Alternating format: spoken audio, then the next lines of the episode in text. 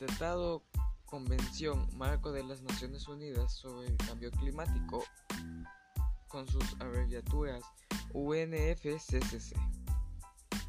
Este acuerdo se adoptó en Nueva York en 1992, cuyo objetivo era el de reconocer la importancia de los efectos del cambio climático por la emisión de gases de efecto invernadero en la atmósfera, los cuales afectan la superficie de la Tierra y perjudican los ecosistemas naturales y el ser humano.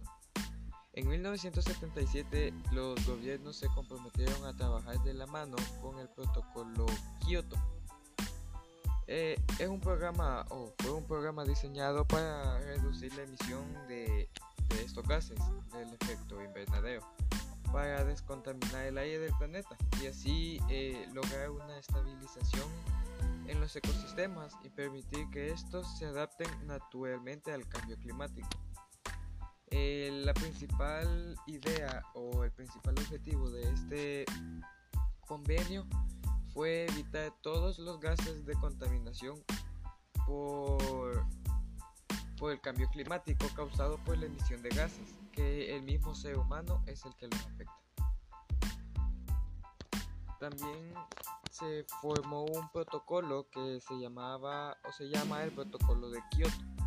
Este protocolo hace parte de la Convención sobre el Cambio Climático y su función o su representación es un acuerdo internacional que pretende reducir las emisiones de los principales seis gases de efecto invernadero que están causando el calentamiento global, que todos son culpa o son efectos del ser humano. Los gases más peligrosos son el dióxido de carbono, el gas metano, el hexafluoruro, entre otros. Este acuerdo, el protocolo de Kioto, se fijó en 1997. Su meta era que para el 2012 se, debía reducir el 95% de la emisión de estos gases.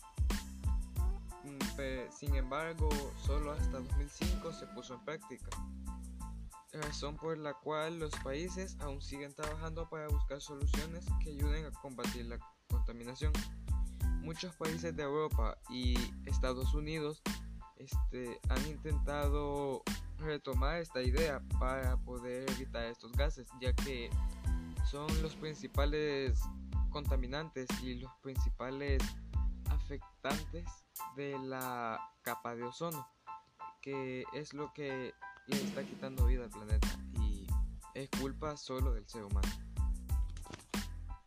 El siguiente el siguiente tratado internacional es la cumbre del clima de París en 2015. Esta conferencia pretende marcar una diferencia en, el, en la lucha contra el cambio climático, basándose en una serie de compromisos referidos a la emisión de sustancias contaminantes a la atmósfera a partir del año 2020. Su objetivo principal es cerrar un acuerdo internacional donde los demás estados se comprometen trabajen a favor de la conservación del medio ambiente y su atmósfera. Este, este tratado o la cumbre del clima fue una idea hecha en país, pero están buscando que españoles, portugueses, alemanes, estadounidenses y, y otros países de Latinoamérica como Brasil y Argentina se puedan unir a esta idea, ya que es una gran idea el poder revertir la, el clima como está en estos momentos.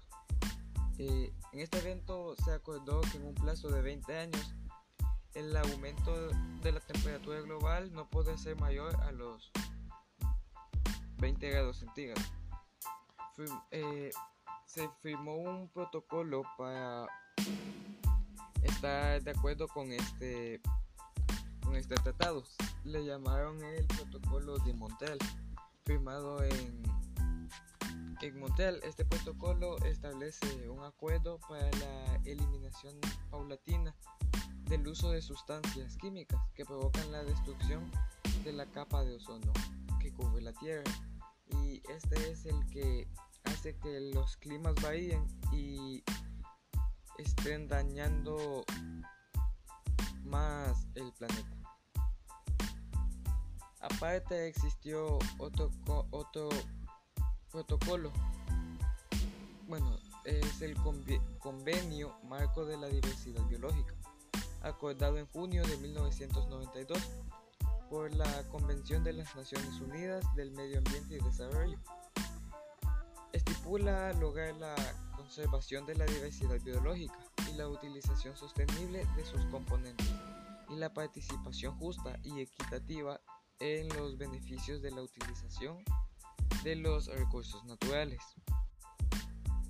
Este convenio es el instrumento internacional para la conservación de la diversidad biológica, o así se le llama, ya que ha sido ratificado por 196 países. Su objetivo general es promover medidas que conduzcan un futuro sostenible. La conservación de la diversidad biológica, que se entiende por toda la flora y fauna, es interés común de toda la humanidad. El convenio sobre la diversidad biológica cubre la, cubre la diversidad biológica a todos los niveles, que son ecosistemas, especies y recursos genéticos. También cubre la biotecnología, entre otras cosas. A través del protocolo de Cartagena sobre seguridad de la biotecnología. Eh, el órgano rector del CDB es la Conferencia de las Partes.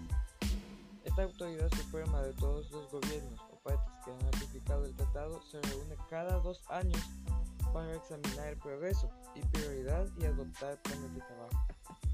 Este, este convenio es muy importante ya que evita la eliminación de, de la diversidad biológica ya que todos sabemos que es algo muy importante para la, para la vida y protección del planeta Tierra.